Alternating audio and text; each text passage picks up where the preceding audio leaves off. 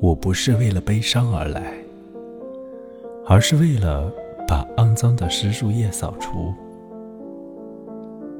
这样会比较漂亮、清爽。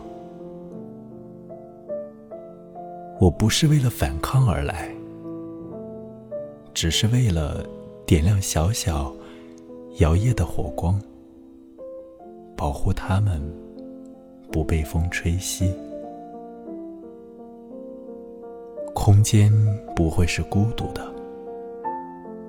我会让冷杉和紫菀做成的花卷拥抱丑陋的坟墓。那时候。会发生更多的事。寂静，在我们头顶，不属于恐惧，而是属于尝试。我没有在这里等待诗歌，而是为了寻找、抓住、拥抱、活着。